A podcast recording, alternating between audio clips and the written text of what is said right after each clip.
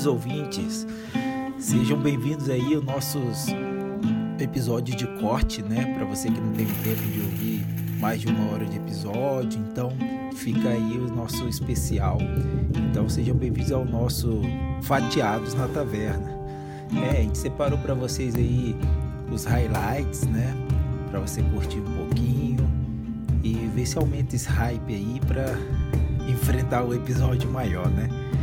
Então esperamos que vocês se divirtam com os nossos episódios de corte e agora começa. Boa noite, boa noite, boa noite. Está no ar o seu podcast do horário nobre, o seu podcast que vem trazer um pouquinho de informação, conhecimento, culinária, gastronomia e muita análise filosófica. Então está no ar com vocês o nosso Jantando na Taverna. É, e hoje vai ser mais uma noite super especial, né? Sempre que a gente tem um convidado, a conversa flui, a gente esquece do tempo e a gente consegue filosofar bastante. Hoje a gente vai falar um pouquinho sobre o livro Criogenia de D. ou Manifesto pelos Prazeres Perdidos. É, e o título é longo, né? Então a gente chama aqui carinhosamente de Criogenia de D. E a gente está aqui hoje com um convidado super especial, mas por enquanto eu passo a palavra para você, Gusta. É isso mesmo, cara. E nossa, que surpresa que foi essa leitura. Eu fui pego completamente desprevenido. eu não sabia, não tinha o contexto da história e realmente é uma história muito intensa, muito forte. E foi uma grata surpresa, gostei muito da leitura. E vou chamar aqui o autor para conversar com a gente, Leonardo Valente. Diz aí, cara, se apresenta um pouco, fala um pouco como é que foi esse processo de, de escrita, de publicação desse livro. É, boa noite, Gustavo. Boa noite, Diego. Boa noite a todas e todos. É um prazer enorme estar aqui com vocês. Muito contente.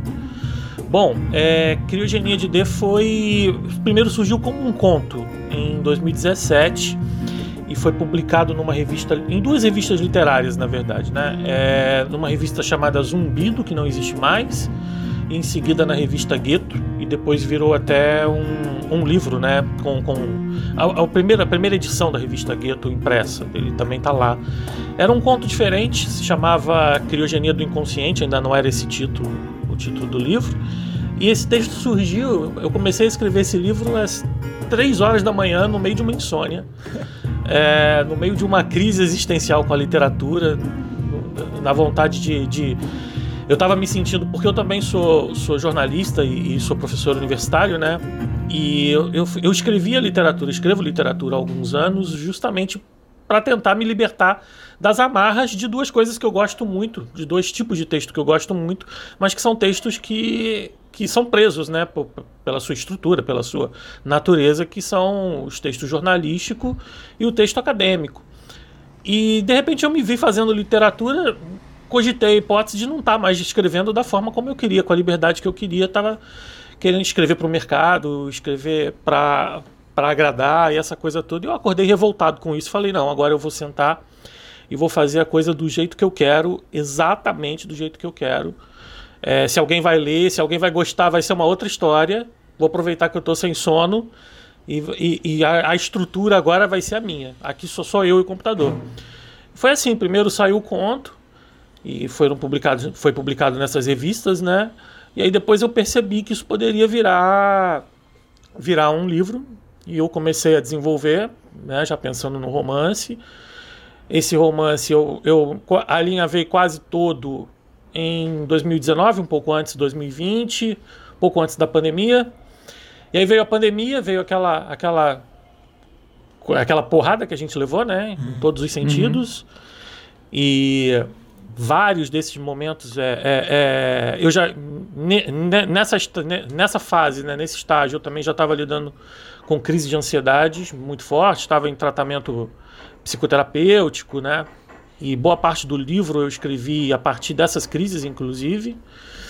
E quando chegou a pandemia eu comecei a finalizar o livro comecei a, a, a fazer os retoques finais e ele foi concluído no final de 2020 justamente num período em que eu também tive Covid, ou seja, o livro só foi construído em períodos bacanas, assim, né? Crise de ansiedade, insônia, Covid, como vocês podem ver, né? Ele é fruto, assim, de momentos muito especiais. Então, a, a, a finalização dele mesmo foi no final de 2020, com, com, durante a Covid, durante o isolamento de Covid, né? E foi quando eu falei, olha, tá pronto, não sei se eu vou publicar, vou guardar e vou, vou ver o que acontece. Mas aí eu resolvi ser um pouco mais ousado e passei a. a mandei o, o, o, o, livro por e-mail para a escritora Maria Valéria Rezende. Falei assim, ah, que eu chamo de madrinha, que ela sempre, sempre foi muito atenta comigo, sempre foi muito generosa. Eu virei para ela e falei assim: quando você tiver um tempo, você pode dar uma olhadinha, por favor? E, e, se você não gostar, você pode me dizer, não tem problema nenhum, é o arquivo. Pode, pode dar a sua opinião sincera. É, eu, eu, lembro que eu mandei isso para ela num feriado, 8 horas da manhã, por e-mail. E aí eu precisava, eu moro em Niterói, né, do outro lado aqui da Baía de Guanabara, no, no Rio, e eu precisava ir para o Rio. E eu lembro que quando eu cheguei no Rio, isso já isso eram as 11 da manhã, ela me mandou a primeira mensagem: Não, claro, eu leio sim, sem problema nenhum. Eu falei: Tá bom. Eu tava naquela expectativa de daqui a seis meses ela me dar uma resposta, né? Não tem problema nenhum. Duas horas da tarde ela me manda uma mensagem no, pelo Facebook falando: Não, olha, não estou conseguindo parar de ler. Aí, três horas da tarde, ela me manda outra mensagem: Desgraçado, você acabou com o meu dia, não estou conseguindo parar de ler. e às seis horas da, da tarde, ela me manda, eu já voltando para Niterói, ela me manda três áudios que até hoje eu tenho guardados eu vim chorando a ponte inteira, né? Com os áudios que ela me mandou. Então aí, aí eu decidi publicar, né? Que legal. E uma parte do áudio, uma parte do áudio inclusive foi a declaração que saiu na quarta capa, que vocês já devem ter ter visto aí dela do livro, né? E essa é, essa é a história de Criogenia, uma história leve, né? De momentos leves, como vocês podem perceber. Mas eu acho que faz parte, né? Eu acho que a intensidade do livro ela reflete um pouco esses momentos, né? Ah, bom demais, bom demais mesmo. É, né? A gente fica. A gente, um, dos motivos de trazer o, os autores, escritores, escritoras, é ter essa, essa parte humana, né? Do, do livro. Muitas vezes ela é traduzida no próprio livro, mas ouvir o, o escritor e a escritora falando, né? É sempre mais prazeroso ainda, né? Então, os bastidores, né? É, os bastidores é sempre sempre interessante. E a gente, quando a gente lê o livro, gosta e tem esse papo, né? Acaba criando até um vínculo maior com o livro, né? é verdade. É...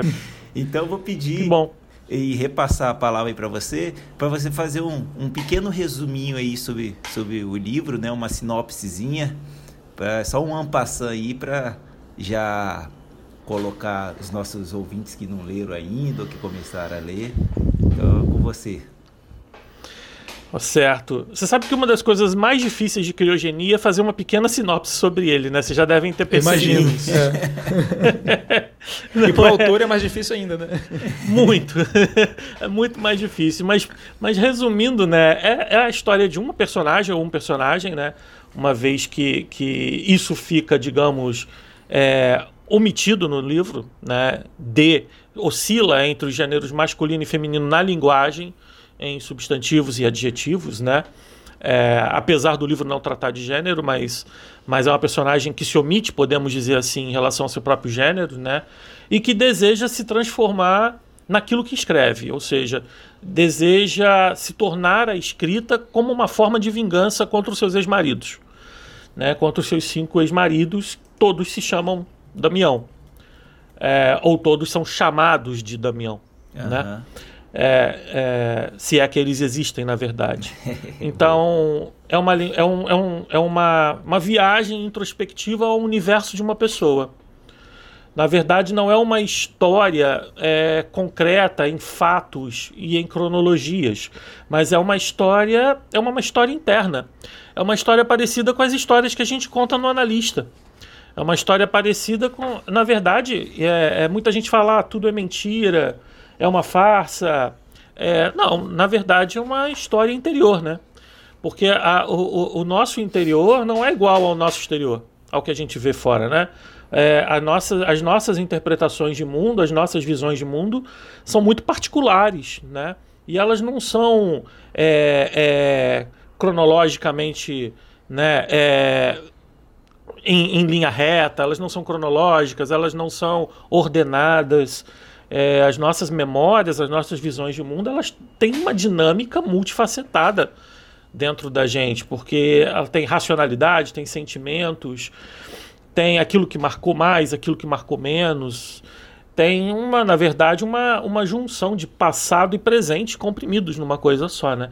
E foi isso que eu tentei reproduzir na personagem. Então essa foi uma personagem criada primeiro a partir de sentimentos, muito antes de visões físicas ou sobre o que ela é, o que ela faz né, é, como ela vive, mas a construção dessa personagem foi feita a partir de sentimentos. A, a, ideia principal era construir alguém a partir do que ela sentia, mais do que do que ela era ou do que ela fazia. Então acho que esse é mais ou menos o um resumo, de, se é que é um resumo, né? Porque eu falo demais, se é que é um resumo do livro. Não. E por falar em de ponto, como o nosso livro aí tem uma personagem que narra o tempo inteiro, né? E os outros personagens é, tem só uma passando por cima. A gente não tem como escolher um personagem favorito. Então a gente vai fazer uma mudancinha e vamos falar o que D trouxe de sentimento pra gente. Posso contar com você, Gosta? É, eu acho que é realmente, né? Porque, Leonardo, a gente chega nessa, nessa parte do episódio, né? Que a gente ainda não está abrindo para spoiler, para quem não leu, ser melhor apresentado ao livro. E aí ter essa vontade de ir atrás e conhecer melhor.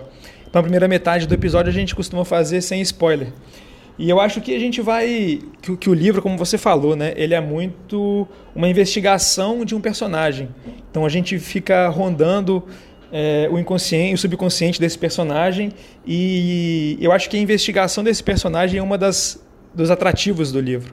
Então eu acho que é, na parte. Acho que vai ser difícil fazer isso sem dar spoiler. Eu acho que vai ser bastante difícil. Acho que se a gente puxar para análise é, e, e per perguntando para ele, né? A gente faz a primeira pergunta sem spoiler, depois vai entrando com spoiler. E eu acho que vai ser um pouco dessa investigação agora tendo a, o luxo de ter o próprio autor aqui com a gente, né? Dá, bom demais, isso mesmo. É, eu também, também penso isso. O que eu posso adiantar agora do que foi um personagem que mexeu muito comigo, assim. Eu me vi resgatar algumas coisas que, que há muito tempo eu não acessava, que, vai falar, que eu vou falar nas análises filosóficas aqui. E realmente, como o Leonardo estava contando aí, que é, a, a pessoa que leu o, li, o, o, livro, né, o manuscrito, não conseguia parar de ler e falar acabou meu dia e era isso, né, esse sentimento de estar tá preso ali, de estar tá pensando em várias coisas diferentes, é muito interessante. Mas o que eu queria trazer aqui de interessante, que eu achei, eu fiquei muito intrigado com o nome Damião e eu fui buscar o significado de Damião, né? E o significado de Damião é que é, significa o domador, o vencedor, aquele que subjuga ou consagrado o culto de Dâmia. Aí que, o que seria o consagrado de culto de Dâmia, né? A deusa Dâmia, que também é chamada de é, deusa Cibele, é, é a divindade do ciclo de vida, morte e renascimento, ligada à ressurreição dos filhos dos amantes de artes. É, a gente nas análises filosóficas, quando começar a soltar o spoiler, a gente vai ver que tem tudo a ver a definição de Damião e o culto de a Cibele, né? Então, demais. Eu nesse nesse início de conversa eu, eu pensei em duas coisas, né? A, o paradigma, né, de ser e não ser, existir e não existir. Para existir tem que ter o não existir. E nisso tudo eu só penso uma coisa, eu só sei que nada sei. Então acabei de citar dois filósofos gregos, primeiro Platão, segundo Sócrates, e é falando de filosofia que eu chamo agora com vocês o nosso quadro Análises Filosóficas.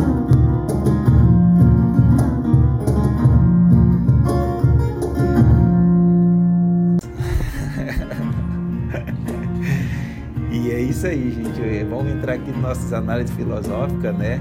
Como os ouvintes mais antigos já sabem, é, a gente tem uma estrutura diferente quando tem um convidado.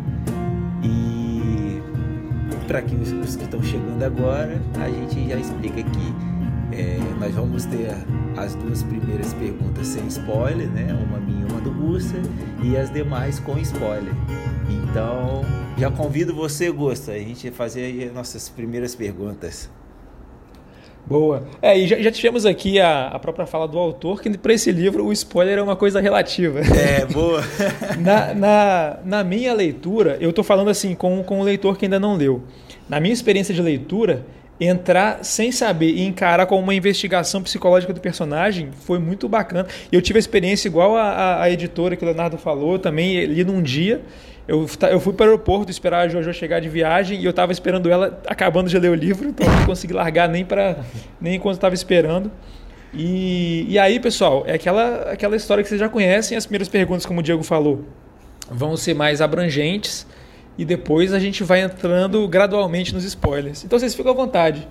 Quem já leu vem com a gente, vem filosofar com a gente, e quem ainda não leu, mas também não liga para spoiler, e nesse livro o spoiler é relativo, como já foi dito, vocês podem continuar com a gente também.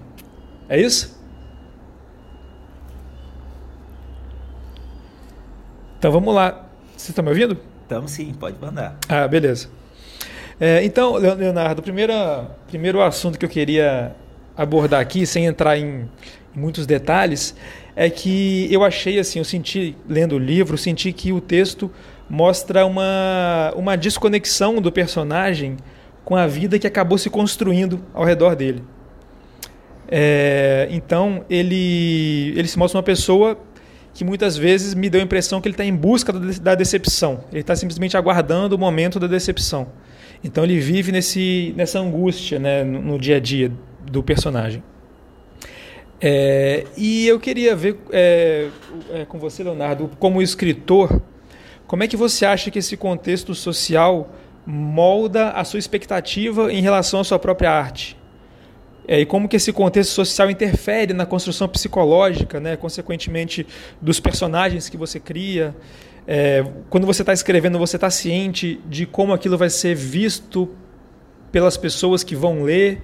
Como é que é esse, esse início do processo criativo para você e como que o contexto social interfere na sua expectativa em relação à arte que você está construindo? Bom, é, essa, essa sua perspectiva da, do estar tá sempre esperando algo pessimista, estar tá sempre esperando algo ruim é muito interessante, porque é, isso me leva a pensar agora numa outra perspectiva, inclusive, né? Porque nós, a nossa sociedade é uma sociedade que oscila muito entre, entre a fama, a glória a felicidade extrema e a depressão, né? E a ansiedade. Uhum. E, a, e a ansiedade, por exemplo, um dos, um dos sintomas da, da ansiedade é você estar tá sempre na expectativa, e a depressão também, sempre na expectativa de algo ruim acontecer, né? É, ou, alguma coisa ruim, você sempre vê o lado ruim da, da, da, da história, das coisas, está sempre, tá sempre esperando por isso. E nesse sentido a gente pode dizer que D reflete isso muito bem, sim. Eu acho que é uma, é uma, é uma, é uma, é uma, é uma perspectiva interessante. D reflete essa expectativa de algo ruim, D reflete esse pessimismo. É, e nesse sentido, D está inserida socialmente na nossa sociedade, né? Está uhum. bem inserida na nossa sociedade porque porque depressão e ansiedade hoje são, são na verdade, pandemias, digamos assim, né? É, não são nem epidemias, são pandemias mundiais. É um, são sintomas da nossa, dos nossos tempos muito fortes e que atingem muita, muita gente e que a gente tem que estar sempre vigilante em relação a isso. Sobre o contexto social, o que, qual é a interferência do contexto social né, na, na minha produção artística, eu posso dizer que total, eu sou uma pessoa, ou eu sou um artista, eu sou um escritor do meu tempo, né? Eu não consigo fugir dele. É, eu tenho muita. É claro que eu posso fazer obras históricas, é claro que eu posso optar por isso, né? Como já optei em alguns textos, inclusive, mas mesmo assim, é, a, a, influência dos meus dias, a influência daquilo que eu vivo é fundamental na minha produção. Geralmente, é, é, outros livros que eu já, que eu já publiquei têm uma, digamos assim, tem uma contextualização política muito mais forte. Política no sentido clássico, né, de que as pessoas estão acostumadas, porque para mim tudo é política. Mas tem uma questão, uma pegada social crítica é, é bem mais forte. Na verdade, Criogenia de D é, o, é um livro que tem uma outra perspectiva questão, sobre política e sobre, e sobre essas questões, inclusive sociais. Porque, na verdade, ela é, é, trabalha, é um livro que trabalha, que questiona o que essas questões todas, sociais, políticas, interferem dentro da gente. Como essas questões sociais, elas moldam a gente moldam os nossos comportamentos, os nossos relacionamentos, a nossa vida diária. Né? Porque às vezes a gente não tem a dimensão do quanto é, é, é, tudo que está lá fora, tudo não está lá fora só, está dentro da gente, né? E manifesta, se manifesta na gente quando você está sozinho, sentado lendo um livro, quando você vai ver uma TV, quando você vai tomar banho, quando você vai dormir. É, então, é, acho que é, respondendo de forma mais objetiva a sua pergunta, é, totalmente, eu estou totalmente inserido no, no, no, nosso contexto social atual. E, na verdade, uma, o que eu tento fazer, e eu acho que todo escritor tenta, né? Se eu sou bem sucedido ou não é uma outra história. O que eu tento fazer é ser um tradutor disso, né? É, é, pelo menos traduzir a partir da minha visão, a partir da minha linguagem. Acho que é isso. E aí eu passo a bola para você, Diegão. Traz aí a sua segunda pergunta para a gente ir entrando cada vez mais a fundo nessa, nessa, nessa leitura do Criogenia de D. Beleza. É, a minha. Aqui o meu já é um spoilerzão. E um, vamos botar um spoiler filosófico. é, eu confesso, Leonardo, que eu, eu anotei muita coisa, muita coisa aqui. No final, eu lembro que eu parei de ler o livro, eram umas 11 horas, eu fui dormir uma da manhã porque eu comecei a fazer uma pesquisa no livro né, em relação aos, aos maridos da Mião e é, as cartas de despedidas e a descrição de cada marido. Então eu fui voltando no livro fazendo um texto, assim, eu fiquei super, super interessado. Mas eu vou resumir né, toda essa minha pesquisa em, em uma afirmação barra pergunta aqui para discutir, né? Ao fim, para mim ficou a impressão de que cada Damião eram fases da vida de D, como se em cada momento estivesse exorcizando um demônio, né? Como mesmo fala eh, D na página 101. Demônios começam com D, deuses também.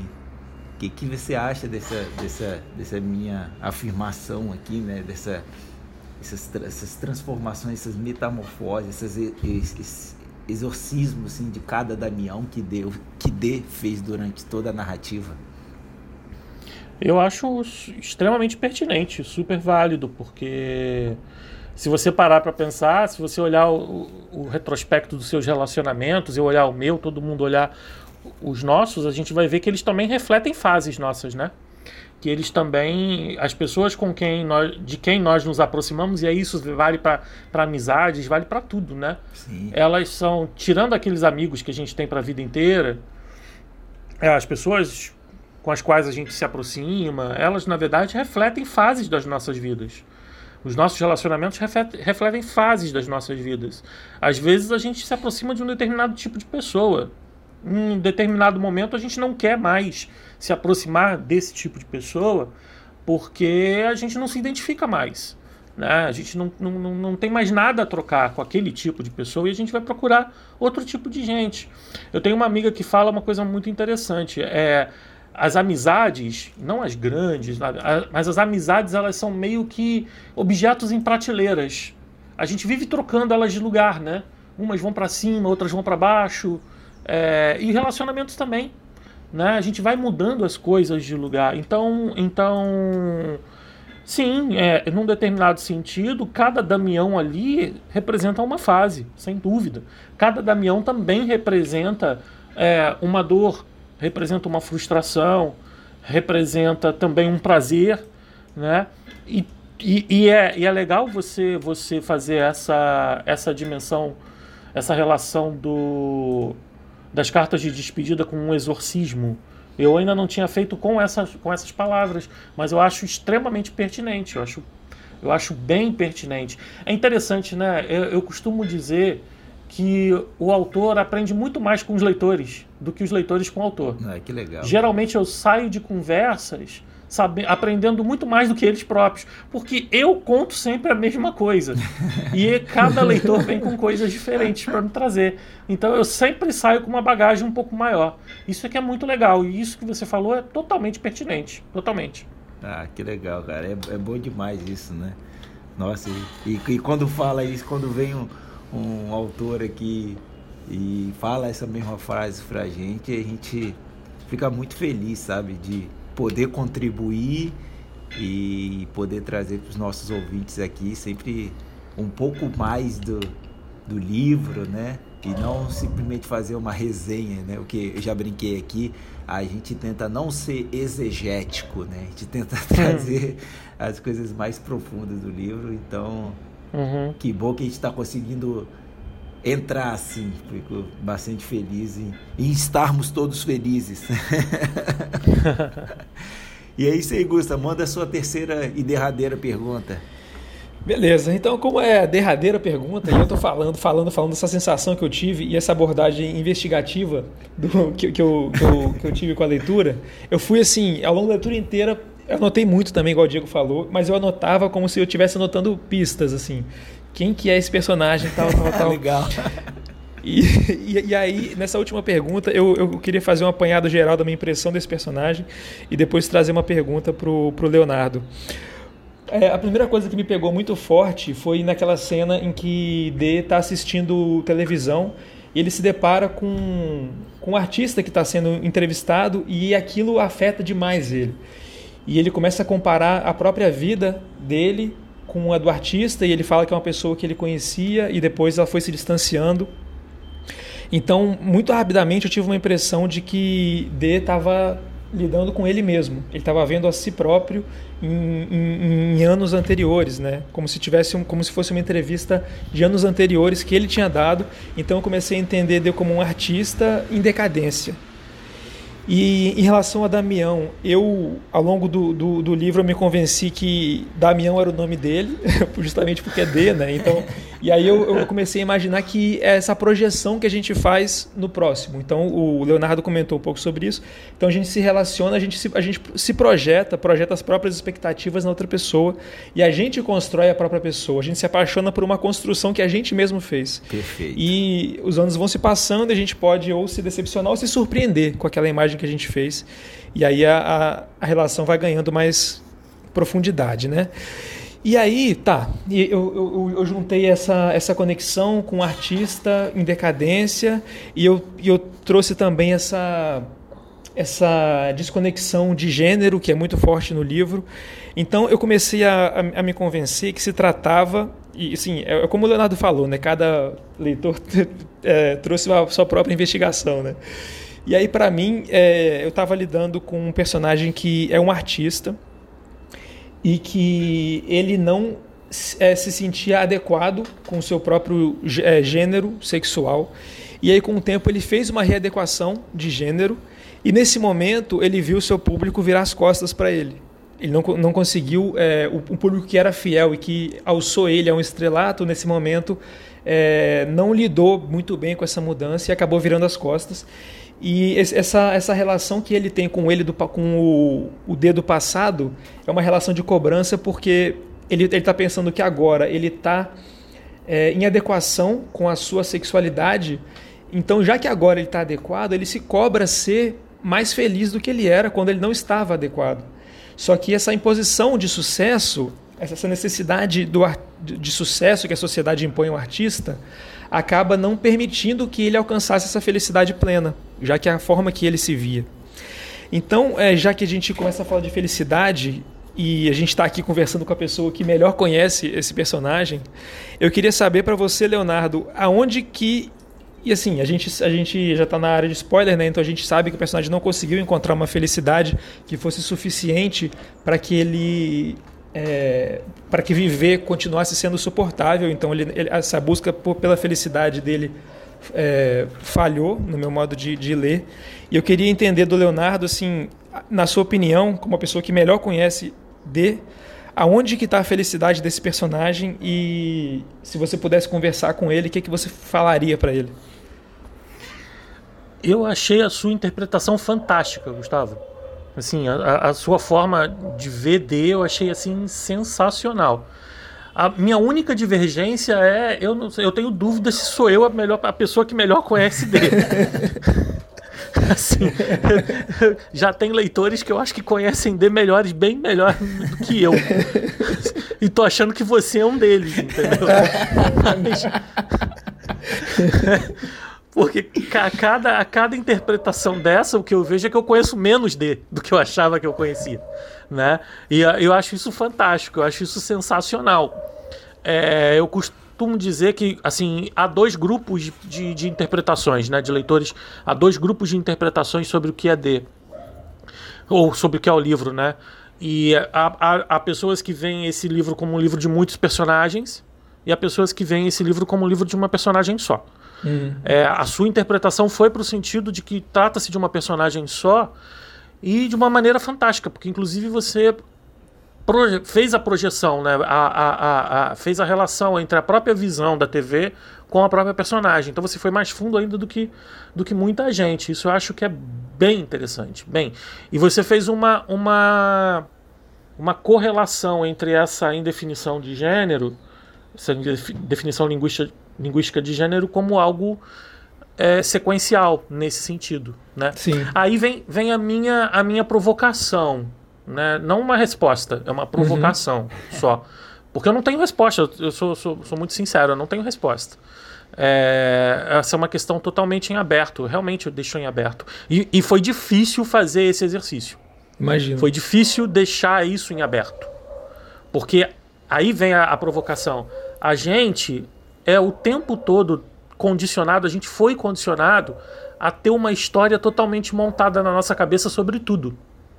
Né? Verdade. É, sobre tudo. A gente olha para uma pessoa, a gente tem que cla imediatamente classificar essa pessoa. E olha, vocês já olharam uma pessoa na rua e não identificaram qual o gênero dela e ficaram ali especulando e até chegaram a uma conclusão, é mulher.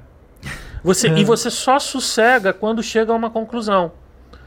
Porque você, a gente precisa disso. Né? A gente foi. Não é que a gente precise, a gente foi condicionado a classificar o tempo todo. A gente foi condicionado a. A, a gente só se sente confortável quando uma história faz esse tipo de sentido pra gente. Só que, meus caros, a vida não é assim. O problema é esse é o grande dilema da vida. Ninguém sabe, por exemplo, o que vai acontecer depois que a gente morrer. Verdade. E ninguém não tem como. A gente, ninguém sabe por que, que a gente está aqui. né? Por que, que eu nasci do meu pai e da minha mãe nesse período, nesse momento. Eu achava o século XIX bem mais interessante, mas eu não pude escolher. né? Então, é, é, esse, como a gente já tem tantos dilemas, tantos, tantos vazios existenciais, digamos assim, tantas lacunas não, não respondidas, a gente tenta o tempo todo, o tempo todo, é, fazer as coisas terem sentido concreto, né? É, não é o seu caso, não é o meu, não é o caso do Diego, mas para muitas vezes, para muitas pessoas isso é um gerador de preconceito e de conflito. Claro, uhum. com certeza. Né? E, e D, a história de D é uma provocação aberta, no sentido de você achou bacana, mas a, a, a questão é, eu não tenho uma resposta para te dar, infelizmente. Entendeu? Essa é uma história aberta. É uma questão que está aberta. A, a, a, se é realmente isso ou se não é, não sei. Realmente não. Genuinamente não sei. De verdade. É, e a gente estava falando aqui, né, de panela de pressão. Leonardo falou que tem um um medo, né? É, muitas pessoas têm medo, eu tive medo por muito tempo, mas hoje, eu já domino a panela de pressão. E quando a gente fala de panela de pressão, o grande medo da panela de pressão é explodir. E por falar explodir, eu acho que está no ar o nosso quadro, um dos nossos quadros polêmicos e favoritos, Pergunta Bomba.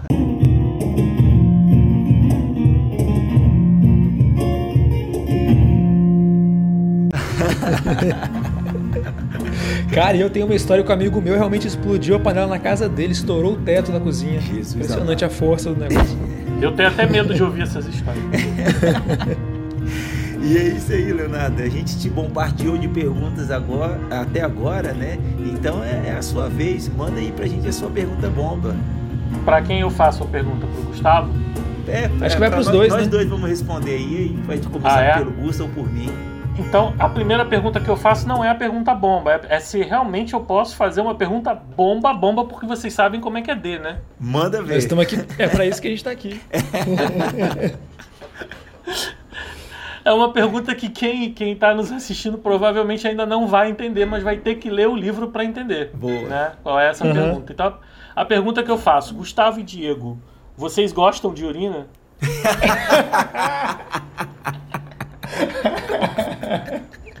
eu falei que era bomba. Olha, eu vou Eu responder perguntei que eu se eu gosto. podia fazer a pergunta. Eu gosto de urina como, como sua sua função fisiológica no organismo. Eu gosto muito dela. E sem ela a gente não estaria vivo. e eu achei, eu achei aproveitar para comentar, cara, a cena do.